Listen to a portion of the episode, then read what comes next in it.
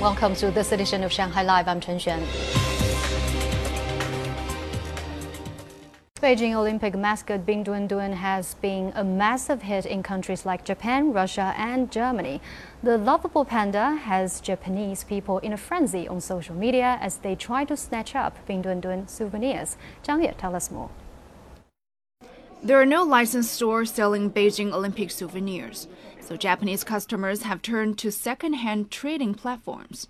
But with demand skyrocketing, prices have at least tripled. I heard it's priced higher and hard to buy one now, but I want to get a Bing Dwen Dwen keychain and brooch. Since it's become difficult to purchase the Olympic mascot, some Japanese have gotten creative. One Yokohama resident made a Bing Dwen Dwen shaped ice cream. The panda has also made waves in Russia, where a virtual Bing Dwen Dwen was invited to a television studio to report on the games with the news anchor. In Germany, a newspaper reported that many Germans won Bing Dwen Dwen souvenirs, even though they could not travel to Beijing to watch the games.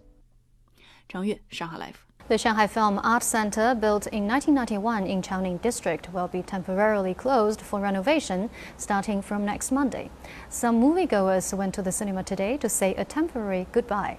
Zhang Hong tells us more. The Shanghai Film Art Center, located at Xinhua Road and Panyu Road, was still open to the public today. The most renowned theater is Hall Number 1 with over 1,000 seats and a giant 22 by 10.5 meter screen. The theater is among the first choices for premieres of films from home and abroad. I often come here, mainly because of the experience of watching a film in Hall Number 1. Hall number one has audio equipment on both sides, the back wall, and even on the ceiling, so it offers audiences a very unique film watching experience. The hall is one of the spaces that will be upgraded during the renovation. There will be changes in the cinema's exterior, its interior setting. People will have a new experience after the renovation. The cinema was the first five star cinema to open in the city and has been the main venue for the Shanghai International Film Festival since the first festival in 1993. When we applied to make it the main venue for the first International Film Festival, many observers went there and graded the cinema based on the box office numbers.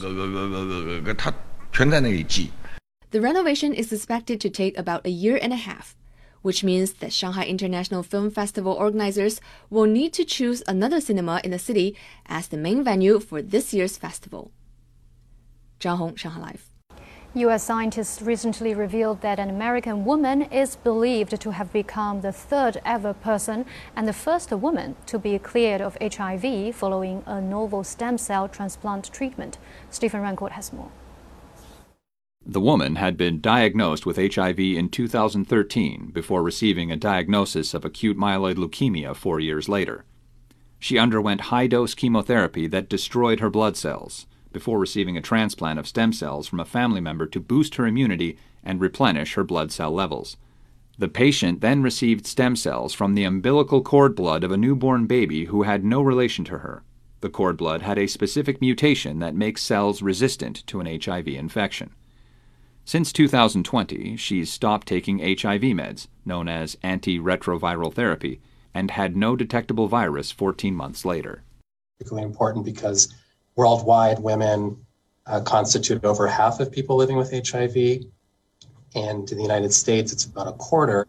This mutation is predominantly found in people of Northern European descent, limiting the treatment's ability to be widely used.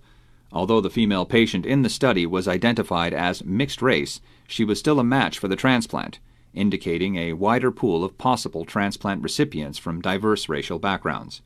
Stem cells from cord blood does not need to be as rigorously matched as adult donor stem cells. Well, this first of all tells us or confirms that a cure is indeed possible, and scientists need to keep working to find a cure. Researchers warn that the development applies only to a small fraction of people with HIV.